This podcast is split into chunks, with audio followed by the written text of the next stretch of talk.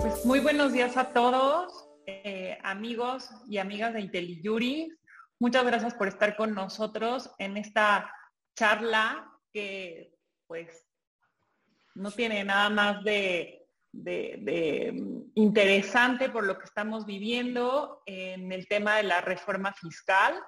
Eh, los debates en la Cámara de Diputados han, dado de qué hablar y pues el siguiente paso es eh, que esta, esta reforma se discuta en el Senado. Tenemos la fortuna de contar con la presencia de Héctor González de Gorreta y Miguel Bermúdez González. Les damos las gracias por estar con nosotros esta mañana para platicar y para que nos cuenten en qué va la reforma fiscal para 2022.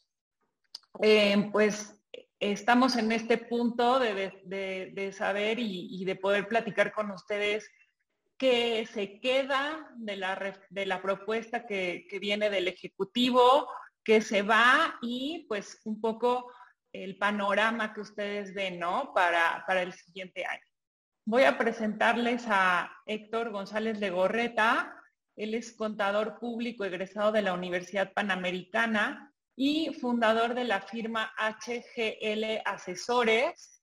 Em, además de esto, Héctor fue socio de la firma BDO Castillo Miranda, coordinador del área fiscal en Mijares, Angoitia, Cortés y Fuentes, y también fue miembro de Chévez Luis, perdón, Chévez Ruiz Ambarlipa. Eh, además de esta parte de su experiencia, Héctor em, es asesor y consultor en materia fiscal. Él participó en el Parlamento Abierto organizado por la Cámara de Diputados para la reforma fiscal 2022 y bueno, esto es algo que año con año Héctor ha venido participando eh, directamente con los legisladores en este tema. Es experto en el estudio de las implicaciones fiscales em, y en la interpretación de disposiciones fiscales en relación con tratados para evitar la doble imposición y especialista en asesoría patrimonial. Héctor, realmente es una fortuna poder contar con tu presencia y bueno, te cedo la palabra. Muchas gracias. Mil gracias, querida Denise. Este, muy buenos días a todos. Eh, eh, agradecerte, Denise, agradecer a IntelliJuris nuevamente eh, esta invitación, agradecer a mi amigo Luis Manuel Pérez de Hacha, que hoy nos abandonó malamente este, en, este foro, y, agradecerles a la audiencia, buenos días a todos, para platicar de este tema de cómo va el proceso de la iniciativa. Le pedí, le pedí en esta ocasión a Miguel Bermúdez, eh, quien es colaborador en la firma, que nos hiciera el honor de acompañarnos. Gracias, Miguel, por estar, por estar con nosotros. Miguel ha tenido eh, que desvelarse y, dar seguimiento puntual a, todos estos cambios que, han pasado en el proceso. Entonces le pedí, él, ha tenido un trabajo arduo y bien importante en el seguimiento a la reforma, le pedí que nos acompañara para, ah, yo iré platicando todos los cambios y tal. Miguel, siéntete con toda libertad de cualquier apunte que quieras hacer, bienvenido. Como dice, como diseñamos la conversación eh, y espero sea de su interés eh, para los que están acá puntual, es privilegiar, privilegiar en la primera parte de la, de la conversación eh, que ha cambiado, no ha cambiado mucho, pero, pero en realidad a lo que le queremos dar más énfasis, más que hacer un repaso de la iniciativa y de su contenido, este, este curso, esta conversación eh, tiene por objeto identificar cuáles son los cambios que ha habido de la iniciativa original a, a, dónde estamos en el proceso, cuáles son las expectativas, qué se espera. No es una conversación para analizar, la expectativa no es analizar de fondo el contenido de la iniciativa, sino más bien ubicarnos en el proceso, dónde estamos, qué falta y cuáles son los puntos a seguir. Si quieres, Miguel, eh, ahora sí eh, eh, presentar los slides. Lo primero que, lo, primero que, habría que decir es, estamos terminando el proceso, está terminando el proceso en la Cámara de Diputados, pasa al Senado justamente el día de ayer pasa a, ser analizado en el Senado y lo que se ha venido avanzando, eh, eh, si quieres Miguel, yo voy hablando en lo que ya pones la presentación, si me haces favor. Em, en lo que se ha avanzado es, eh, los diputados ya aprobaron los, los tres dictámenes correspondientes, em, continuamos pasando ese proceso. bien importante, ha sido inusual el que en realidad pues no ha habido cambios significativos de la iniciativa original y lo que sucede es que ha habido un montón de reservas. Este, este ha sido un proceso en donde muchísimos de los diputados eh, pusieron reservas en, la votación inicial y las reservas se han estado discutiendo en, un proceso posterior de tal suerte que ha sido desgastante. Miguel, no, no, no sé si sí tuviste el dato de más o menos cuántas reservas ha habido eh, en el proceso. ¿Lo tienes claro? Sí, fueron de cerca de 500 reservas las que estuvieron en el proceso.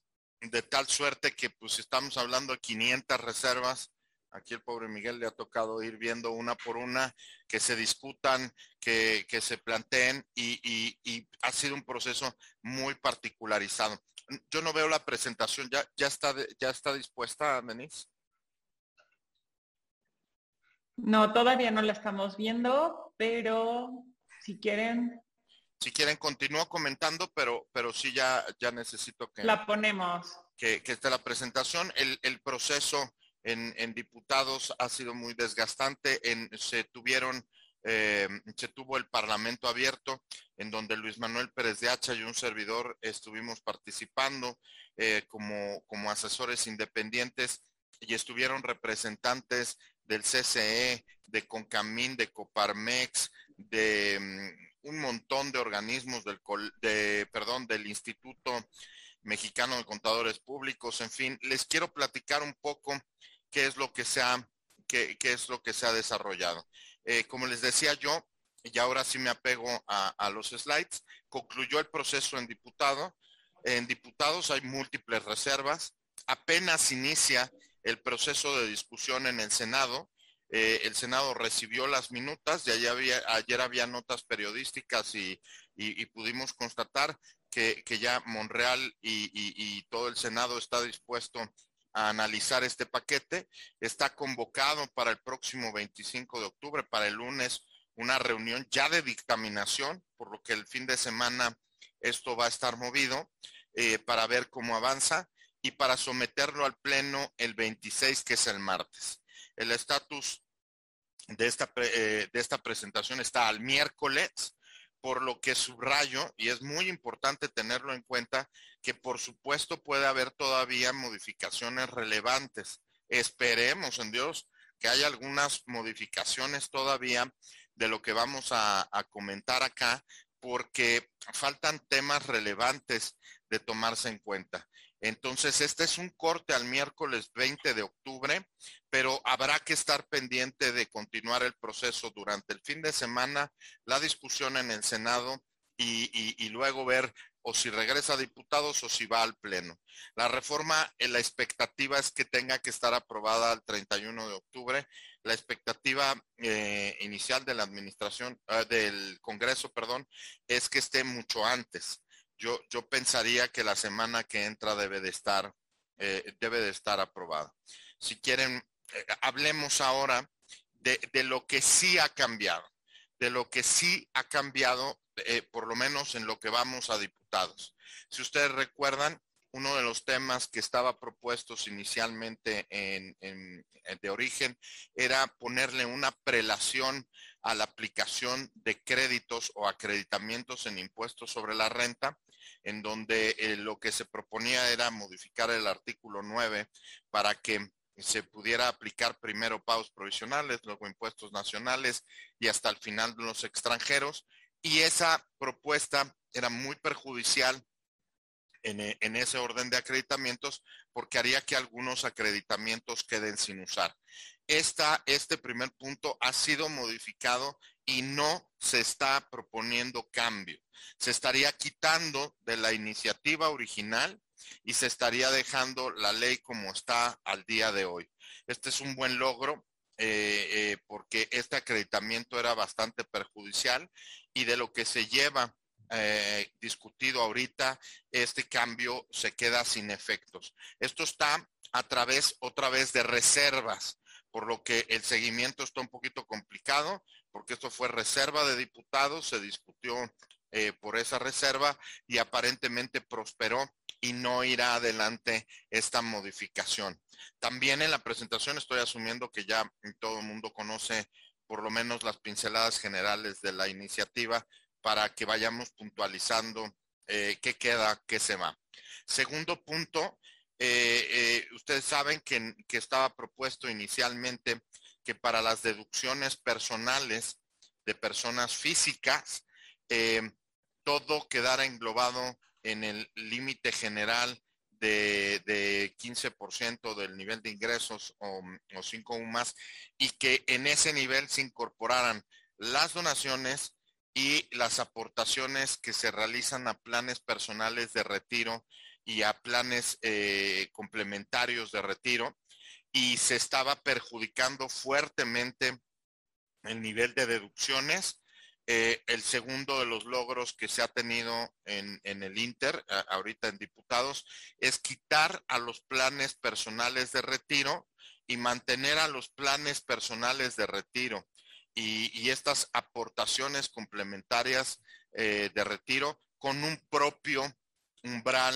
de deducción, de tal suerte que serían todas las deducciones y los PPRs y aportaciones a planes de retiro por separado, de tal suerte que ese es un buen logro, ese es, e, ese es un buen logro que se pueda sacar, muy preocupante, muy preocupante para las ONGs y para todo lo que se refiere a donatarias, el que no se ha podido sacar de, ese límite a los donativos a, a, donatarias autorizadas. Ese sigue siendo un problema muy grave porque si, si los donativos si se ponen dentro del límite general de, las deducciones personales, la verdad es que se espera que la, que, la afectación a ONGs y a, donatarias autorizadas sea relevantes.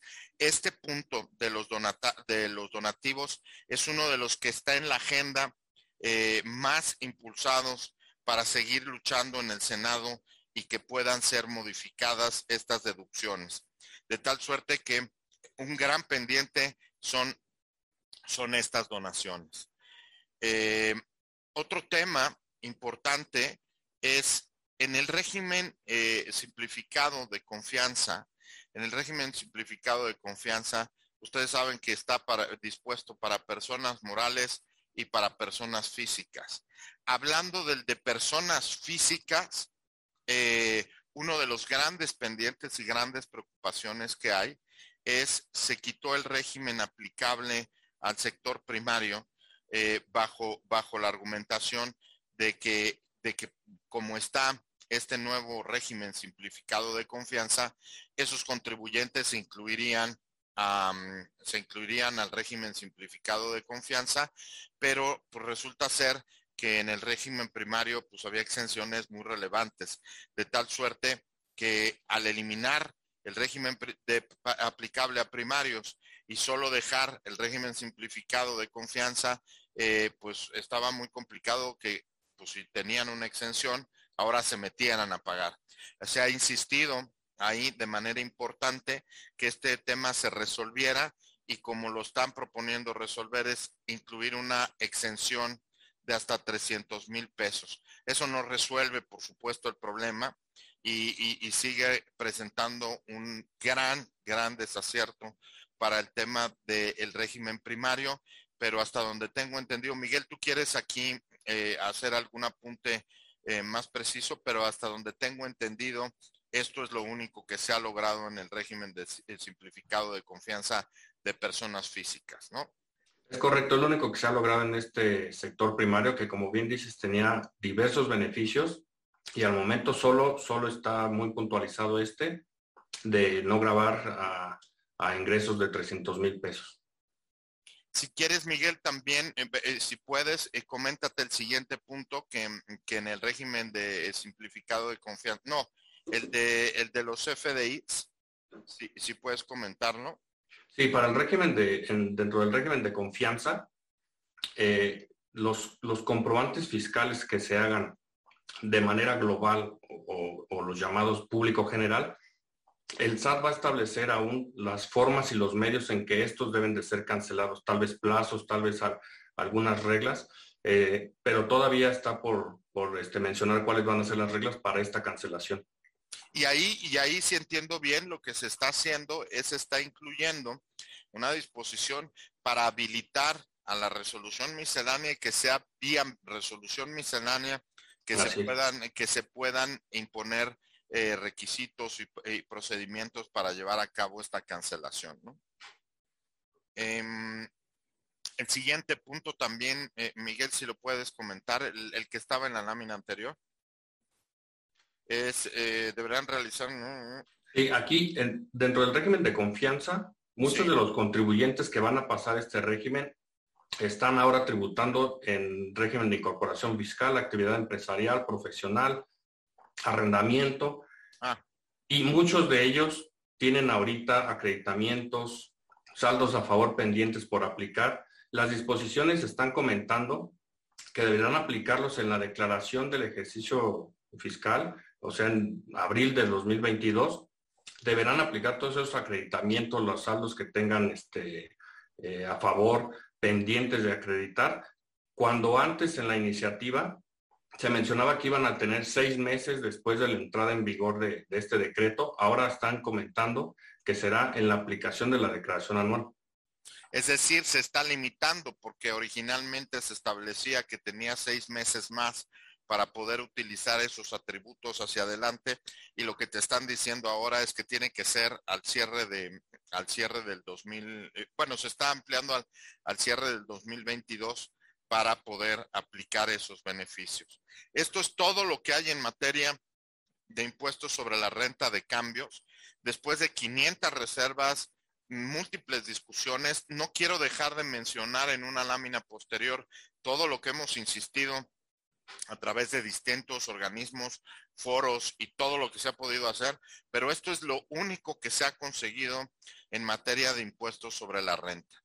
En la siguiente eh, lámina vemos qué se ha conseguido en materia de código fiscal. En materia de código fiscal, que seguramente ayer lo platicaron con Nora, pero no quiero dejar de, mencionarlo, eh, está el tema del RFC obligatorio para, menores de 18 años.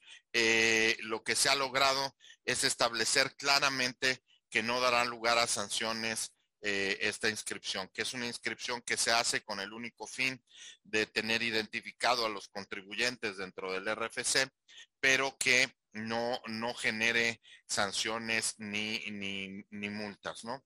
Eh, también importante, se ha, se, ha, logrado que los FDIs que amparan el transporte y la legal tenencia de estancia de mercancías durante el mismo, eh, así como los eh, de público en general. ¿Esto eh, qué, qué, pasó ahí, Miguel? Perdón, no entendí el comentario aquí. Sí, aquí se, se, añade lo de la legal tenencia y estancia de mercancías, haciendo mención al, al, CFDI de complemento de carta aporte para el traslado de las mercancías. Pero nada más es ajustarlo. Así es. Nada más es ajustarlo. Ahí no hay un cambio relevante.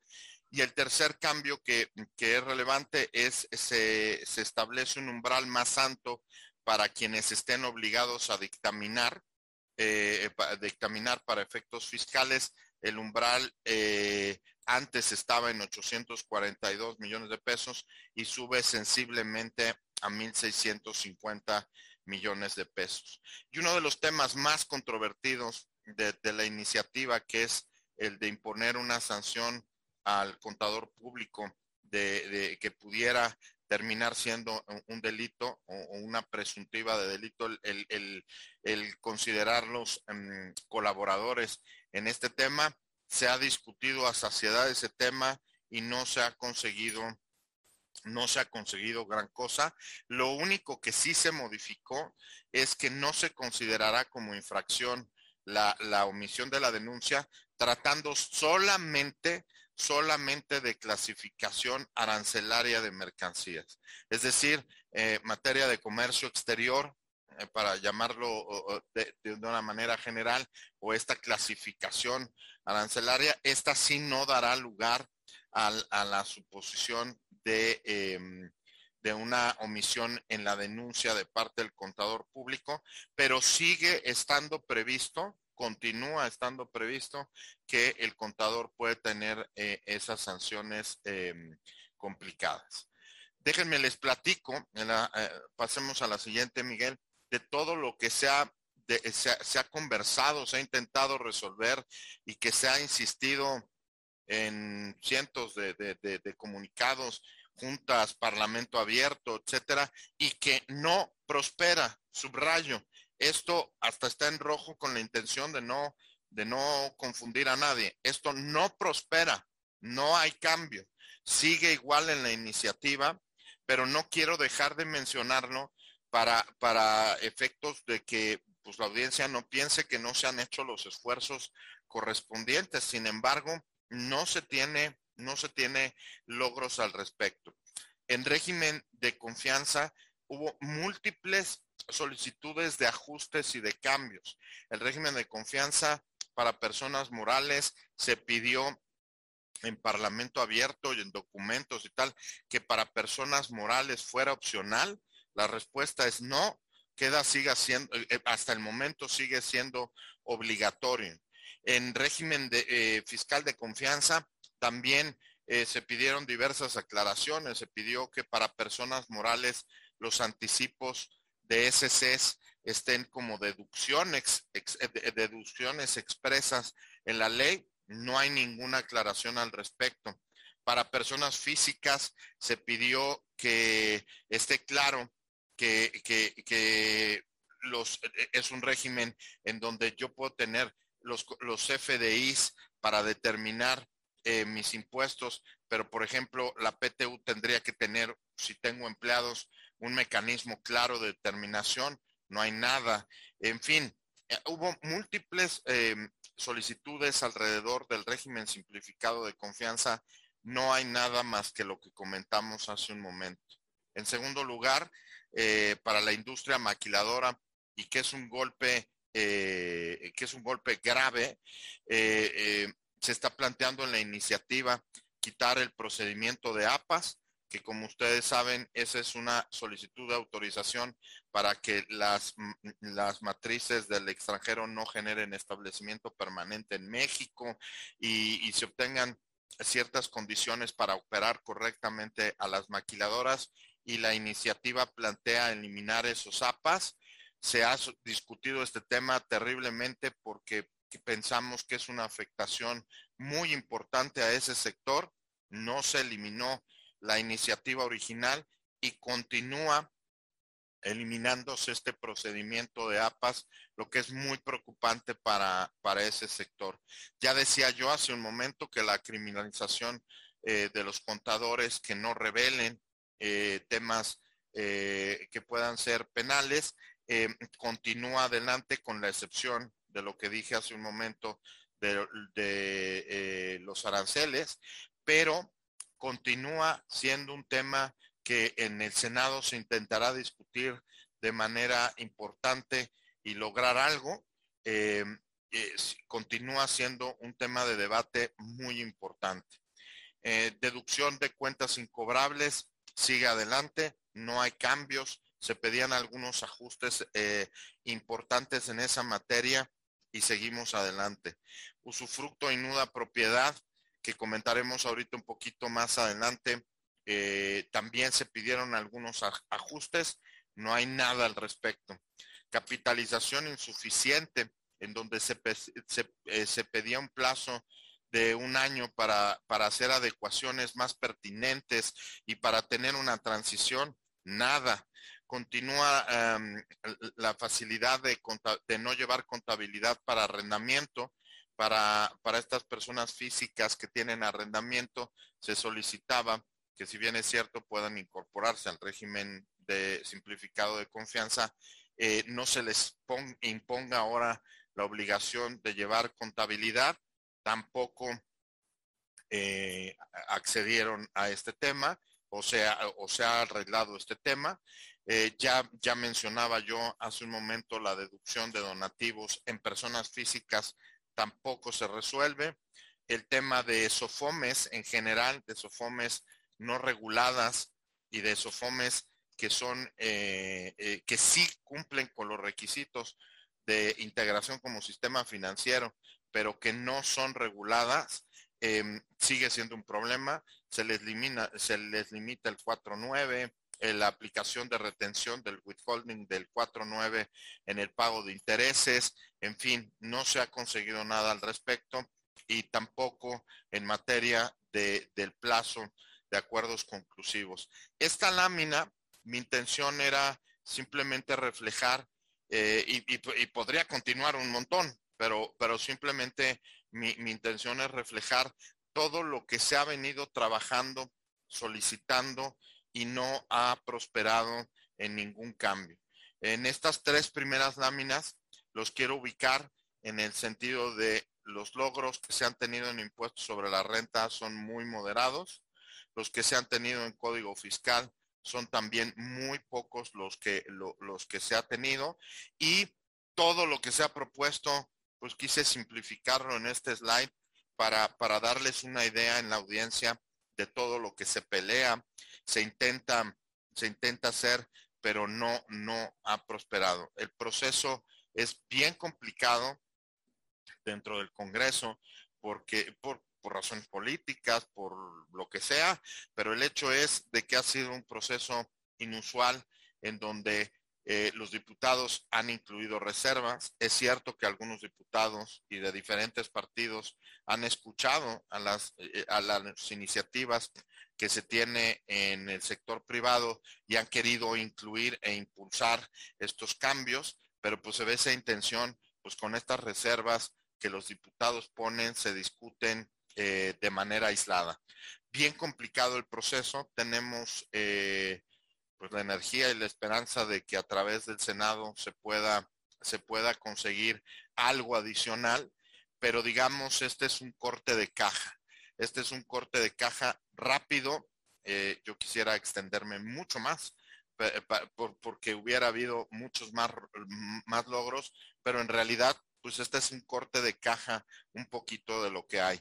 En las siguientes láminas, lo que hicimos Miguel y yo es un compilado de lo que trae eh, los cambios propuestos del impuesto sobre la renta y de la ley de ingresos para un poco retomar eh, cuáles son las iniciativas y tal y cual y volver a puntualizar dónde están los cambios y dónde estamos ubicados. Pero en esta primera parte de la conversación es en donde están los cambios que se han logrado, los intentos que se han hecho y no han prosperado.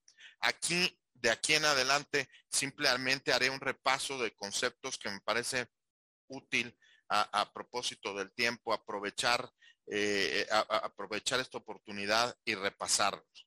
Em, el primero de ellos es en materia de la ley de ingresos, pues hacerles notar que no hay mayor cambio hasta el momento. La tasa de retención de instituciones financieras sigue, se mantuvo sin cambio, eh, se baja del punto 97 esta, esta retención que te hacen los bancos sobre los intereses eh, pagados a particulares, eh, se baja del punto 97 al punto 8, eh, al punto 0,8, al punto 0,8.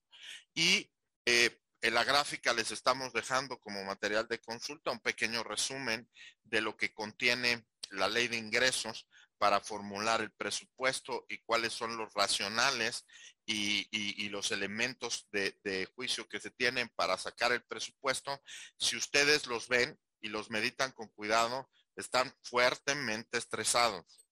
Una inflación anual del 3.4, una tipo de cambio de, de 20.30, eh, etcétera, etcétera, son, son eh, premisas que pues se ve complicado que se puedan sostener.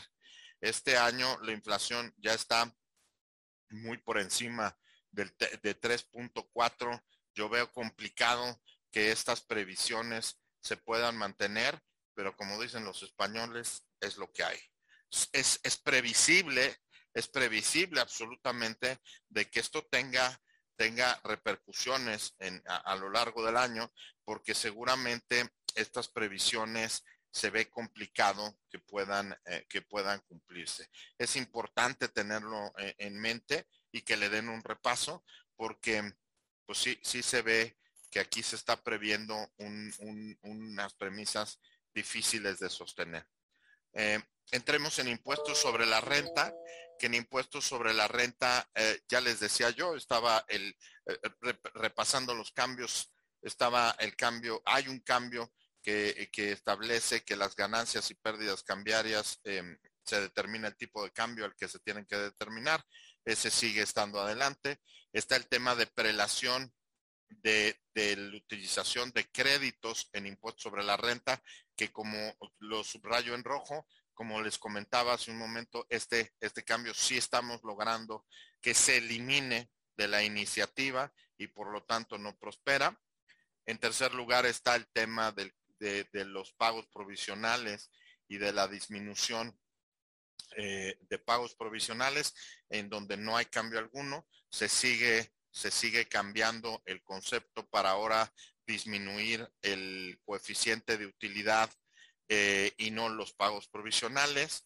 Ahí la redacción me parece que de la exposición de motivos está medio truqueada, pero, pero afortunadamente el texto de la ley sí parece estar correcto y eh, eh, lo que se reduce ahora o se podría disminuir es el coeficiente de utilidad. Em, en tema de PTU, eh, se, mantiene que la PTU no se resta para determinar la UFIN. En sector financiero sigue intacto la propuesta de presentar informativas mensuales, que esto es relevante porque si ustedes recuerdan, los bancos presentan declaración informativa de cuando, de cuando uno hace depósitos en efectivo superiores a 15 mil pesos y se presentaba una declaración informativa que antes era anual y el cambio que se está proponiendo es que esa informativa se convierta en mensual, continúa. Eh, para el sector financiero, eh, eh, establecen un requisito para, ah, para, deducir las reservas técnicas. Como ustedes saben, los bancos no, no deducen eh, las mismas deducciones que los contribuyentes comunes, sino deducen las reservas técnicas y ahí se aumenta el requisito de que esas reservas técnicas tienen que estar determinadas conforme lo establece la autoridad de vigilancia y de inspección del sector. Siguiente tema.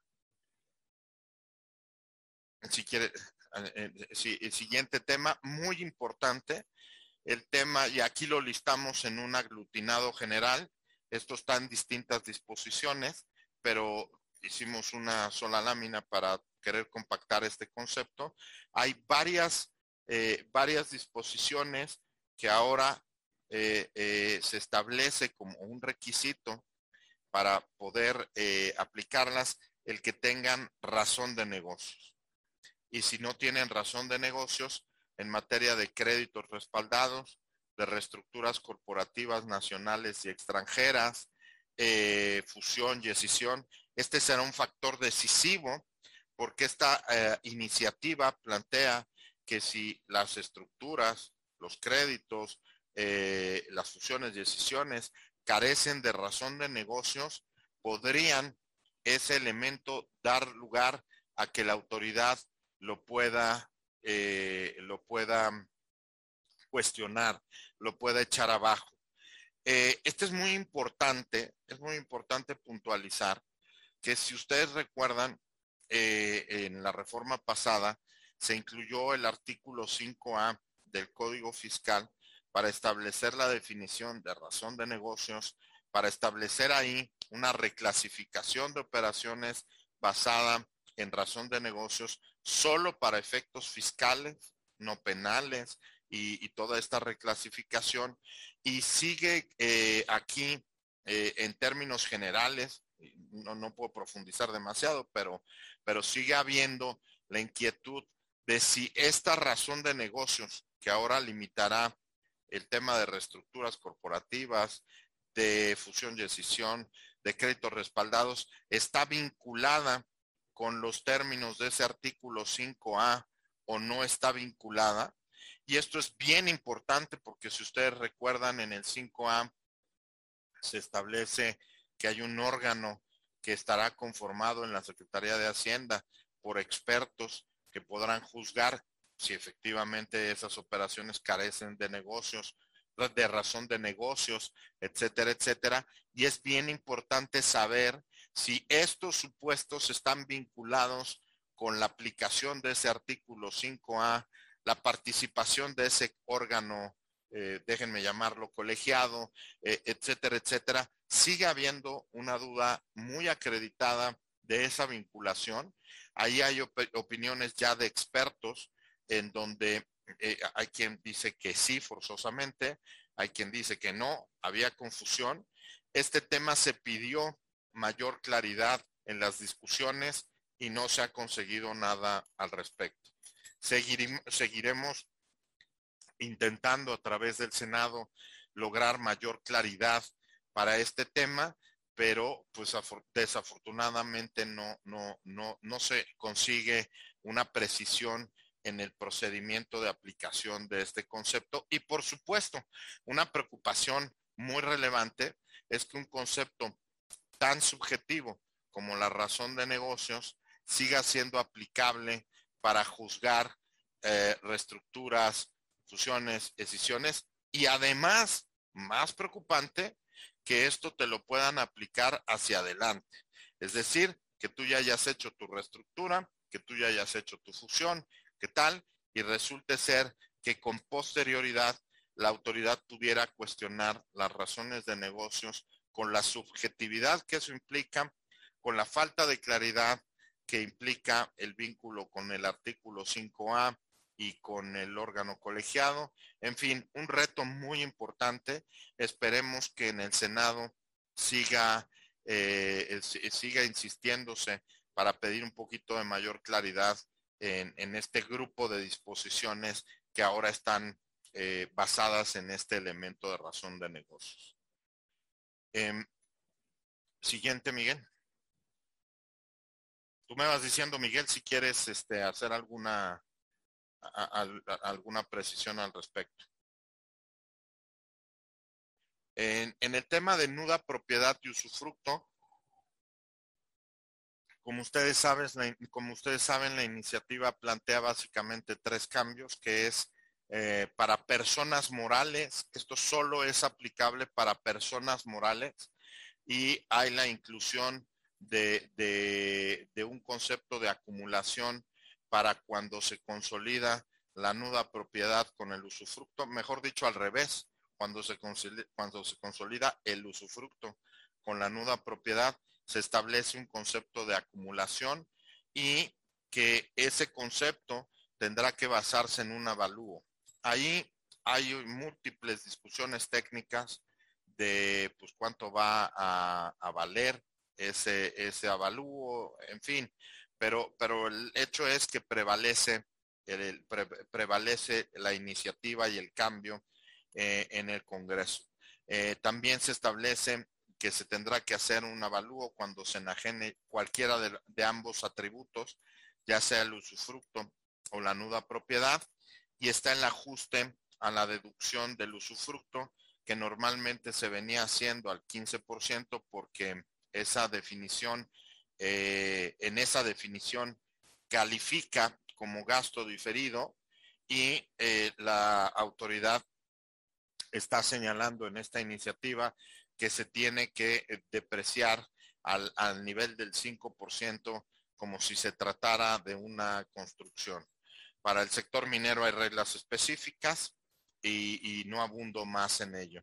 Y también, eh, como recordarán, en la iniciativa están previstas reglas para aplicar pérdidas fiscales, tanto para escisión como para fusión, en donde esos cambios se mantienen y, por lo tanto las pérdidas, eh, las pérdidas fiscales en el caso de decisión eh, únicamente podrán ser aplicables entre sociedades del mismo giro, eh, del mismo giro.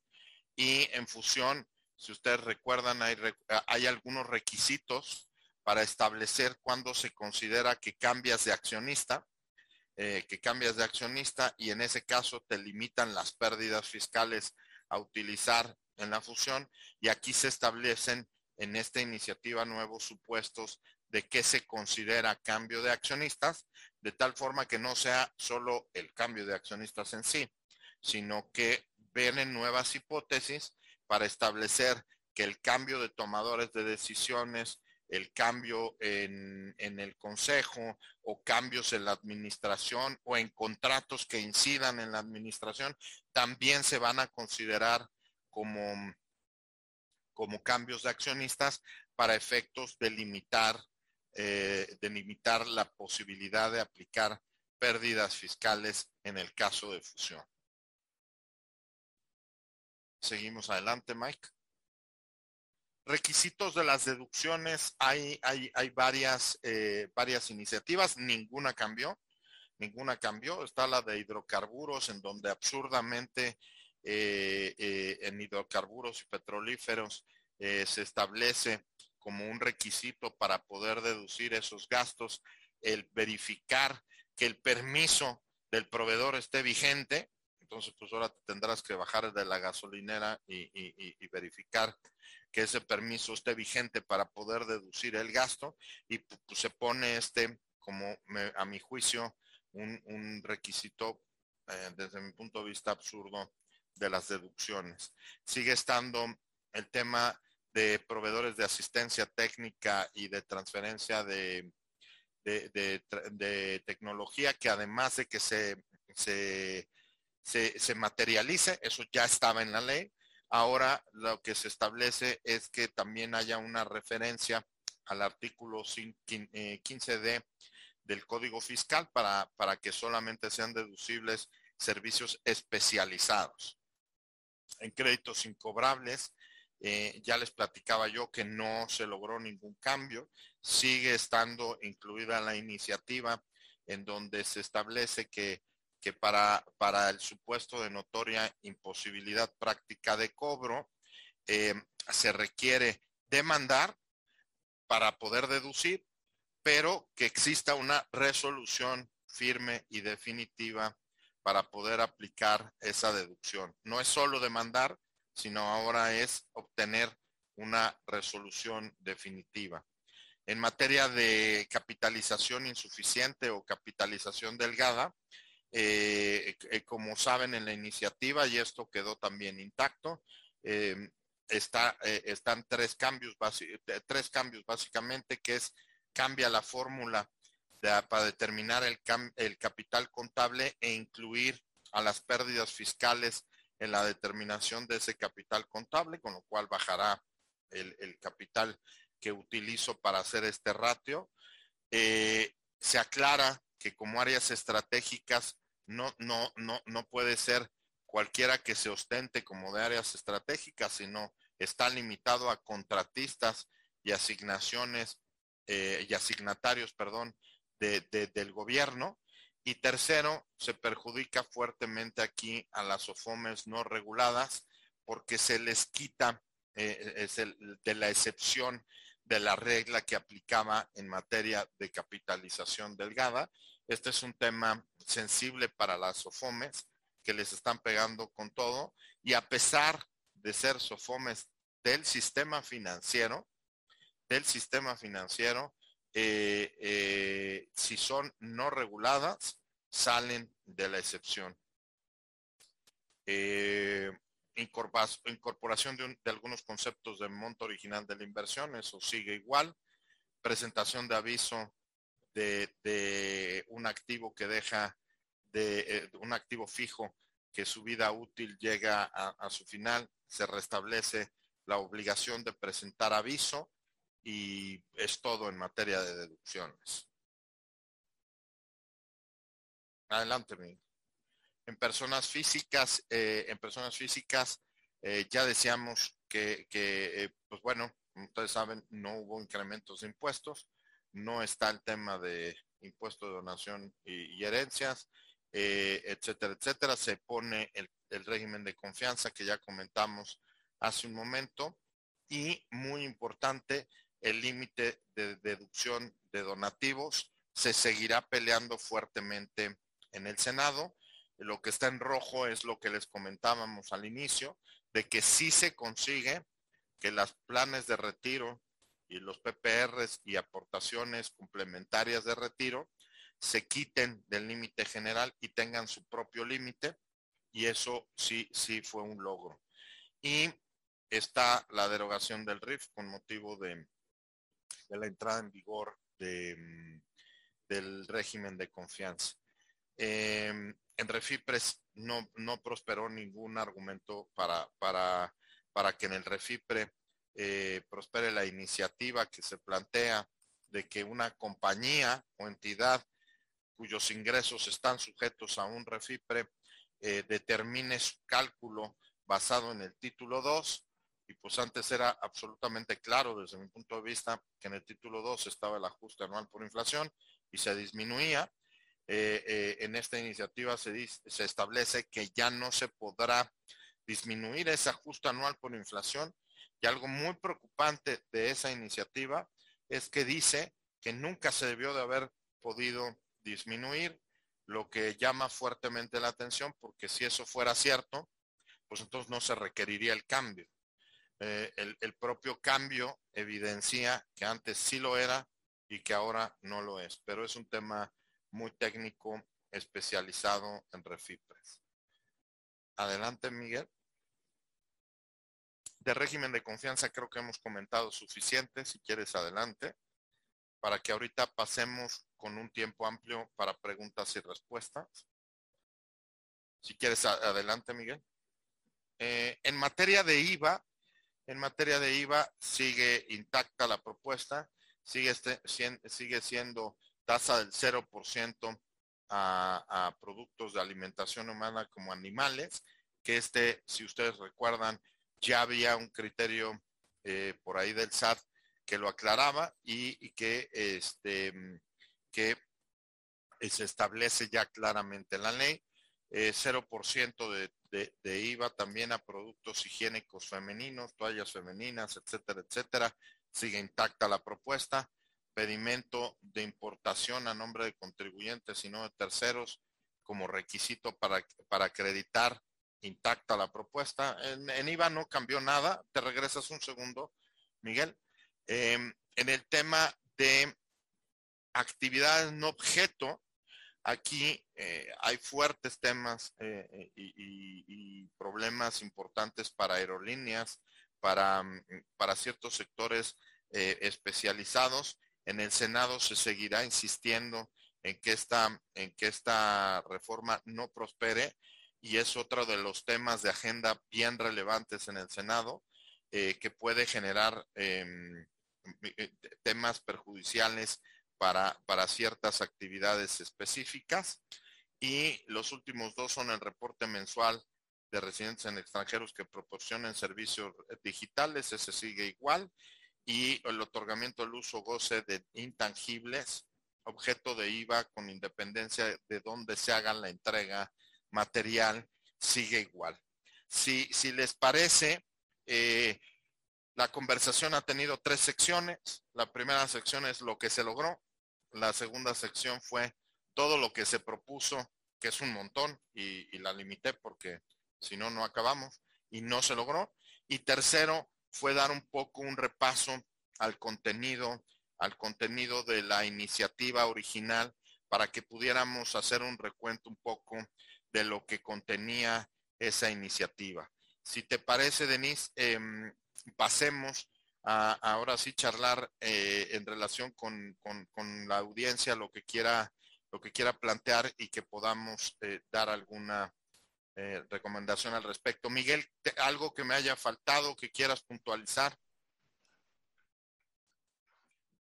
No, todo bien. En el caso nada más del régimen de, de confianza específicamente de personas morales, si bien con el cálculo del coeficiente de utilidad podías ir visualizando cuál iba a ser tu pago de impuesto mensual hacia el siguiente ejercicio, esto te exige ahora mayor cumplimiento correcto y, mayor énfasis a las operaciones diarias, ya que el cambio lo que prevé es que el cálculo se va a realizar en base a ingresos y deducciones cobradas, o sea, en base a flujo, ¿no? Entonces esto, eh, mucha atención a, los contribuyentes de que deben de tener sus operaciones aún todavía eh, pues más estrechas, más cerradas, más al día. Buen punto, Miguel, buen punto. Muy bien. Si te parece, pasamos a, las preguntas para ver si, si podemos este, contribuir ahí. Sí, Luis Hernández nos pregunta eh, en, en, el tema de las deducciones en impuestos sobre la renta, si el pago de regalías por uso de marca se vuelve, se tendrá que considerar como un servicio especializado o qué tratamiento se le tendrá que dar a partir de lo que nos planteaban. No, más bien lo que se establece eh, es que tiene que ser un servicio, o sea, déjame frasearlo así, tiene que ser un servicio especializado y si cumples con esa condición de que sea especializado, entonces es deducible. Es decir, lo que, lo que, busca, la, lo que busca la iniciativa es estar acorde con, con, las nuevas disposiciones de su contratación en el sentido de que, de que no puedes ahí inventarte un servicio de asistencia técnica, sino que tiene que ser real, material, que eso ya venía en la ley, eso no es nuevo, y ahora tiene que ser especializado, eh, no como un requisito, sino tiene que ser especializado por toda la reforma de subcontratación, que solo permite ese tipo de deducciones, y lo que viene a establecer el requisito es hacerse acorde con toda, con todo el tinglado de la reforma de subcontratación, de que solo esos son deducibles. Sí, de hecho aquí en este punto creo que vale la pena detenernos un poco en cómo ustedes consideran que mm, qué relación hay entre lo que, entre el impacto o lo que ya se previó en la reforma en materia de subcontratación, que como pues muchos fiscalistas eh, se, se, ha analizado, parece más una reforma fiscal que una laboral, ¿no? ¿Y qué temas de esta reforma ustedes ven estos puntos de encuentro que puede haber entre lo que ya, ya se reformó en, materia fiscal para subcontratación y específicamente el paquete para 2022? El paquete para 2022 en realidad no trae nada en particular de ese tema, sin embargo, como que se ajusta al, tema. Ese ajuste, por ejemplo, el que estamos mencionando de asistencia técnica, eh, pues simplemente se, se, se, ajusta a la nueva realidad de un régimen de subcontratación y, listo. Sí es una reforma más, más fiscal que de otro tipo y más laboral que de otro tipo, pero creo que de eso ya hubo foros y foros y foros y más foros. Y bueno, sigue habiendo dudas porque no, no está sencillo y sigue habiendo em, eh, sigue habiendo el tema del registro complicado y etcétera, etcétera, pero son retos que no, que no los trae a colación la iniciativa, sino son retos que en sí mismos ya venían de, esos cambios, ¿no? Muy bien. María Cervantes nos pide si podríamos podrían abundar en la limitante de a la SOFOM, a las no reguladas, perdón. La SOFOM, eh, la, SOFOM fue creada, y aquí déjenme, este, me distraigo un poquito y echarle un rollazo, porque la SOFOM fue creada con el espíritu de que al ser, y, no, fiscal, no fiscal, esta reforma vino al derecho en general, no, no, no en el ámbito fiscal, pero la SOFOM fue concebida como un vehículo que si tenía un fondeo propio y un capital propio, y no era, digamos, eh, del público inversionista, no era captación del público, sino era dinero mío, dinero de la empresa, y yo podía colocarlo y asumir ciertos niveles de riesgos. A la SOFOM se le, se le relajó un poquito los requisitos de capitalización y, y, que tenían que cumplir, porque lo que está en juego no es, no es en una SOFOM el capital del público que recojo y que capto como un banco, sino que es pues, mi propio dinero, lo haya traído de fondeo de inversionistas, de préstamos, tal y cual. Y si yo no fui lo suficientemente audaz para pedir las garantías y, tal, y tengo incumplimientos, pues no va a haber un FOBAPROA, sino que pues es mi dinero lo que está en riesgo.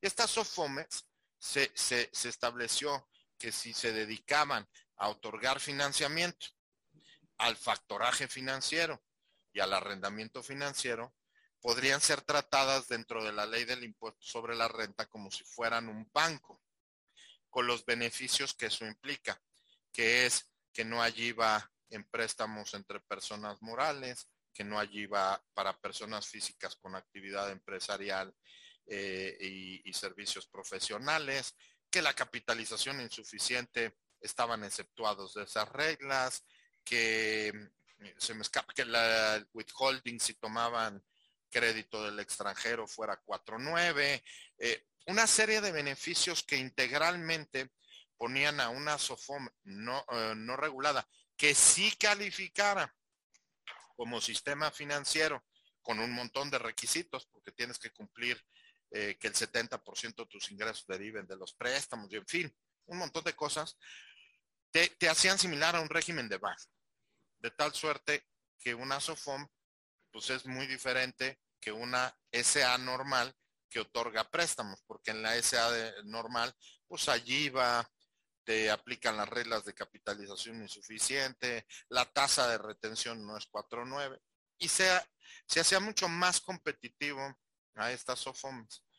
Y lo que ha ido pasando es que argumentando que las SOFOMES se han prostituido y que las SOFOMES han abusado de ese régimen de ese régimen de beneficio que tienen, poco a poco les han ido retirando beneficios. Y entonces, en esta iniciativa en concreto, en la capitalización insuficiente, se dice que ya no están exceptuadas, que, okay. si, que si son no reguladas, tienen la misma limitante que la capitalización insuficiente. Para allá, por ahí hay otro impacto en la tasa del 4.9 en donde ya no pueden aplicarla, etcétera, etcétera. Esto a mi juicio no es, eh, no es normal, como decía la familia Peluche, porque el, te, porque el asunto es, si tú quieres fomentar que esas entidades ofrezcan financiamiento competitivo, pues no le puedes quitar los beneficios tal, porque si los vas a hacer como una SA común y corriente, pues entonces no tiene sentido dedicarme a otorgar financiamiento. Y lo que ha venido pasando es que con el tiempo les han venido quitando estos beneficios. En concreto, en esta iniciativa está el de capitalización insuficiente y está el del 4.9 que en ciertos casos se pone, se pone en entredicho. Muy bien, muchas gracias, Héctor. Tenemos otra pregunta de, bueno, de Valeria Cruz nos pide si pueden abundar un poco más en el régimen de confianza. Que bueno, ahí lo, lo que ustedes consideren que, que, no hubieran ya régimen, comentado. El, el, régimen simplificado de confianza es una, es una buena idea, es una buena idea, es plausible la idea del esfuerzo que ha hecho el SAT eh, por crear este régimen de confianza. Eh, yo le quiero echar ganitas al tema y decir y echarle un piropo. Sin embargo, lo que, lo que, lo que, aquí, hay dos cosas, hay que diferenciar que hay uno para personas morales y uno para personas físicas. Y, cada uno tiene sus, sus hándicaps, sus, este, sus retos. El tema de los retos que hay alrededor del régimen de confianza es que en el caso de personas morales, en el caso de personas morales, se puso como obligatorio para quien tiene ingresos de menos de cuánto, Mike? Menos de 300 mil pesos. No, no, de, para... personas, de personas morales. De personas morales es hasta 35 millones. De 35 millones de pesos, quien tiene menos de 35 millones. Pero lo que vemos ahí, que es un reto, es, pues nos pareciera que no debiera de ser obligatorio. ¿Por qué? Porque pues, si las personas morales venían determinando su coeficiente, tenían saltos a favor, no tendrían por qué forzosamente ir a ese régimen. Debería de ser una situación opcional. Esto es algo de lo que se insistió en el, en el Congreso y que no se está logrando poner como opcional. Y pues eso sí considero que no es sensato. Me parece que tendría que ser una opción para las personas morales.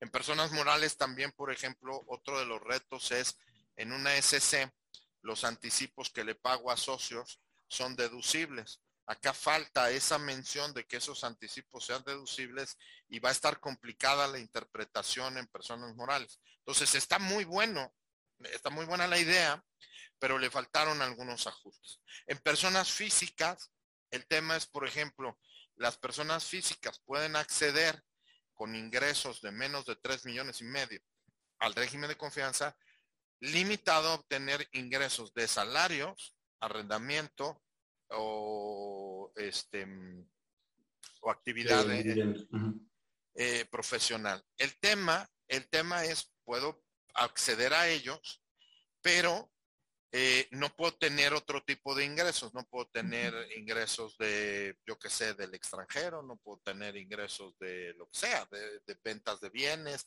etcétera, etcétera. Y por ahí también hay retos importantes en la implementación y se pidieron algunos ajustes para aclararlo y eh, pues siguen estando, siguen estando, eh, siguen siendo necesarios. Ahí yo pienso que a través de miscelánea tendrá que ser eh, tendrán que ser aclarados este, estos beneficios y em, digo estas situaciones que faltan y, e insistir. Es una buena idea, pero simplemente le faltan algunos ajustes que creemos son necesarios. Y sobre este tema, de, en, cuanto al régimen de confianza, eh, Juan Arturo Cuauhtémoc y, y Francisco Saucedo nos piden si pueden comentar en primer término nos dice de qué manera este régimen incrementará la recaudación del IVA y en general los comentarios sobre el tema del IVA en relación con este nuevo régimen que se está proponiendo.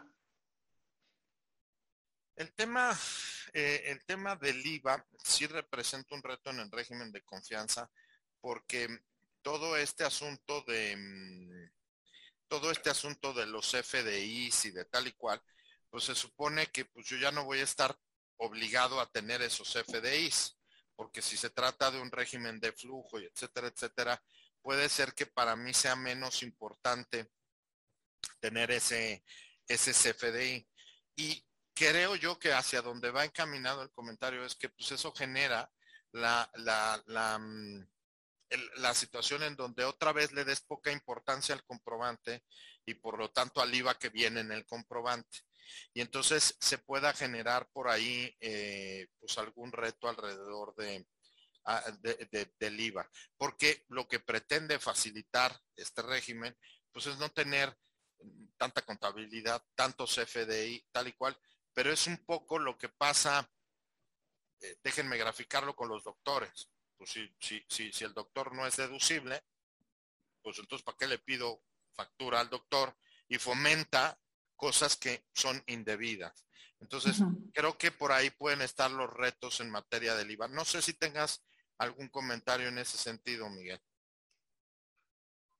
En materia de IVA, prácticamente eh, el pago que se, que se realizaría a través de este régimen de confianza eh, estaría limitando toda la comprobación que nosotros hacemos de las deducciones y eso obviamente va a afectar va a afectar toda esta parte del impuesto. Adelante, Denis. Sí, bueno, tengo, bueno, perdón porque no, no, no les hice estos comentarios, pero bueno, tanto a Héctor como a Miguel, eh, pues les quiero decir que tienen muchas felicitaciones eh, de la audiencia. Eh, todos agradecen pues eh, la excelente eh, exposición que hicieron. Y bueno, Héctor Luis Luna nos pide, esto es en relación con el tema de la subcontratación, pero igual no sé si, si podemos un poco comentarlo, aunque se sale ¿no? de este tema, pero nos dice que cuál es la opinión sobre los criterios de la guía del REPSE de, que se publicó por parte de la Secretaría del Trabajo. ¿no? Bueno, Héctor, lo dejo como a complicadísimo. es que es, todo un tema muy complicado, falta mucha claridad, falta hacerlo más ágil, falta hacerlo dinámico, o sea, se, piden tantas cosas que este que, está muy complicada la operación de, ese tema. Este, yo creo que hay retos bien grandes alrededor de eso y además, pues este, apenas estamos iniciando con esa fiesta del REPSE, entonces, este, sí lo veo muy complicado. Nosotros quisiéramos que hubiera mucho más eh, que fuera más concreto, que fuera ah, más aplicable a cada caso, como que es un machote general para todos y pues este, está sumamente este, ambiguo. Quisiéramos que ese tema se resolviera. Desafortunadamente ahí, pues lo que está pasando ahorita es que entre, entre la iniciativa y todos los cambios que hay, pues estamos profundizando ahorita en la iniciativa y, ese tema queda un poco de lado, pero seguramente se retomará. Está el tema de carta aporte, que es también un reto gigantesco en el que se ha invertido un montón de esfuerzos. Entonces, pues desafortunadamente la gente es tan grande que eh, eh, la agenda es em, eso tan abundante que ahorita el tema del REPSE em, continúa siendo un, reto gigante. Y si me permites comentar, Héctor, sí, sí. Tan, es, tan es complicado como lo mencionas, la guía son prácticamente cuatro o cinco hojas, o sea, eh, le falta mucho detalle.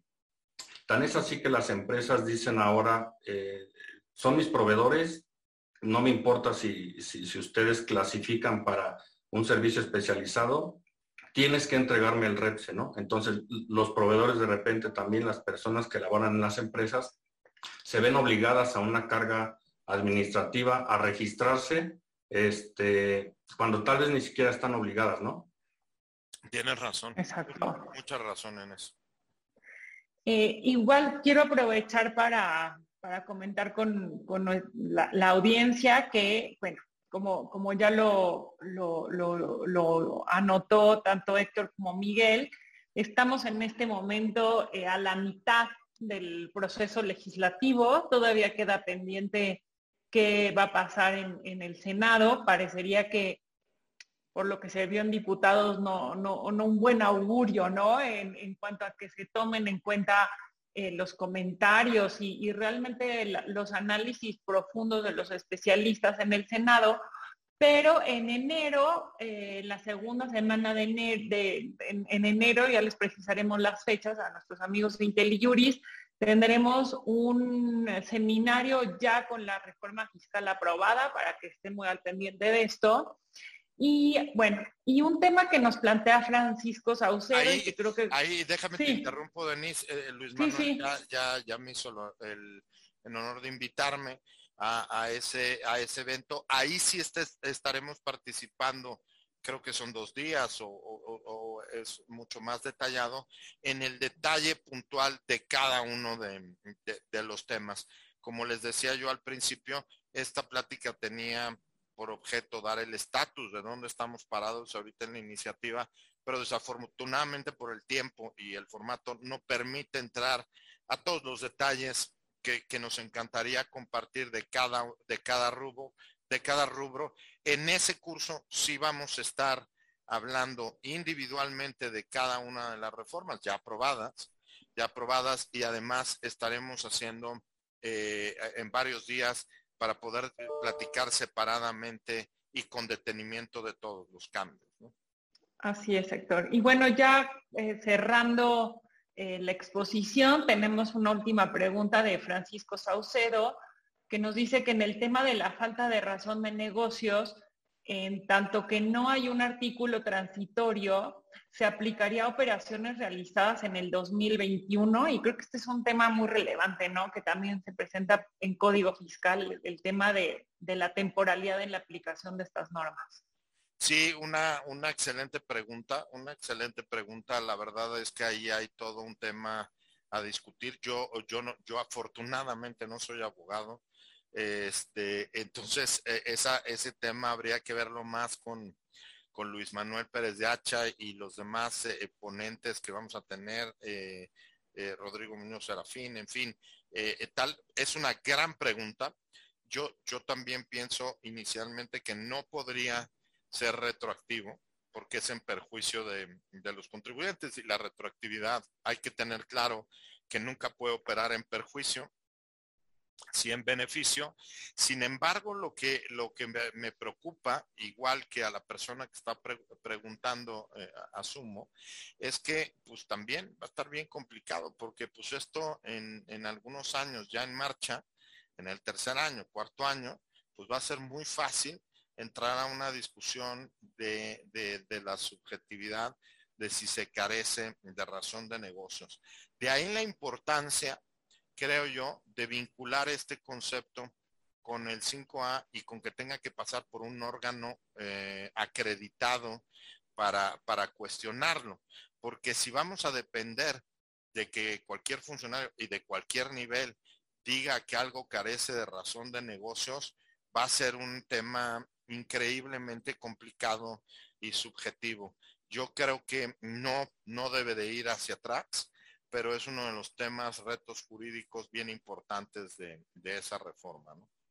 Sí, igual aquí Luis Hernández nos comenta, ¿no? Que, en el tema de la razón de negocio señala que puede aplicarse si ciertos eventos ocurren cinco años antes o después de la transacción. Yo creo que igual em, donde lo hemos visto mucho este tema de si es o no retroactividades, por ejemplo, en los procedimientos del 69B, ¿no? Donde, eh, digo, igual tal vez ahorita ya desde 2014 está en vigor esta, esta, esta facultad del SAT, pero cuando te llegan y te podrían revisar incluso eh, operaciones realizadas antes de que entrara en vigor, esto antes del 2014, eh, vemos como este, esta manga ancha que hasta cierto punto tiene el SAT, y si bien estrictamente no pueden ser las normas retroactivas, cuando vemos al SAT en el ejercicio de facultades de comprobación, sí vemos que, ha venido ampliando esta capacidad de revisión y ahí es donde eh, tenemos que estar muy alertas, ¿no? Yo creo que este es el punto de, de, de dificultad ya en la aplicación práctica. Sí, correcto.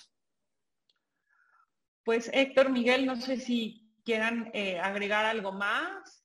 Em, para, para, poder ya irnos al cierre de, esta sesión. Pues solo invitarles, eh, solo invitarles a estar atentos a, ya que esté aprobada la iniciativa, tener este su participación eh, siempre retadora con nuevos conceptos y que y que formulen preguntas y conversaciones en este seminario que tendremos de análisis ya de detalle de, de la reforma vienen tiempos de retos eh, importantes. Las reformas eh, en su conjunto están, están encaminadas y, si bien es cierto, el compromiso de la administración se ha cumplido de que no haya nuevos impuestos, todas las reformas vienen encaminadas a darle más fuerza al SAT, a, darle más facultades al SAT, eh, etcétera. mi deseo profundo es que se utilicen correctamente y que se utilicen de manera de manera justa. Eh, eh, desafortunadamente, desafortunadamente nuestra legislación, a mi juicio, está siendo muy subjetiva y queda con, con manga ancha y dependes de la buena voluntad y de la justicia que haya en el funcionario para, para que no te puedan, em, pues para que no te puedan este, apretar demasiado. Eh, me parece yo comparto la visión de, la administración en el sentido de ir en contra de factureros y en contra de estas operaciones que tanto daño le hicieron a México en el sexenio pasado, que efectivamente fue una fiesta. Este, yo estoy de acuerdo con ese combate frontal, pero me parece que nos está pasando la ley del péndulo. Nos estamos cargando de un lado a otro y entonces eh, creo yo que, lo más importante, lo más importante es invitar a, la, la aplicación justa de estas disposiciones y a no abusar, que realmente se combata a quien está en prácticas indebidas y a quienes estamos en una práctica de, de, compliance, de cumplimiento y a las empresas que están cumpliendo, ojalá y haya este, la buena voluntad de seguir, de dejarnos seguir operando este, hacia adelante, ¿no? Creo que, creo que tenemos retos en ese sentido y pues este, desearles a todos que, que, puedan entender, estos cambios que, a veces hasta para digerirlos este, se requiere de un tiempo grande y pues ofrecerles nuestra contribución de en lo que podamos ayudar. Estamos, estamos a sus órdenes. Muchas gracias, Héctor Miguel. No sé si quieres tú agregar algo más a modo de cierre. Agradecerles, Denise, a Héctor, a IntelliJuris por la invitación y al auditorio esperando que haya sido de, de su agrado todos los temas que platicamos. Pues amigos de IntelliJuris, eh, les agradecemos este tiempo. Como bien lo mencionaba Héctor, eh, la siguiente semana va a ser crucial la discusión en el Senado y eh, pues mantendremos nosotros a estar al día sobre este tema y nos vemos pues sobre con este tema, nos vemos en enero ya con una reforma aprobada y con el reto por delante de, pues asegurar una, un conocimiento real y, y, sobre todo en estos temas que no quedan tan en este blanco y negro, poder aportar a la discusión y a tener mucha más claridad para para ya la aplicación práctica. Muchas gracias, Héctor, Miguel, IntelliJuris, gracias. y seguimos viéndonos. Hasta luego. Hasta luego. luego, bye. Gracias.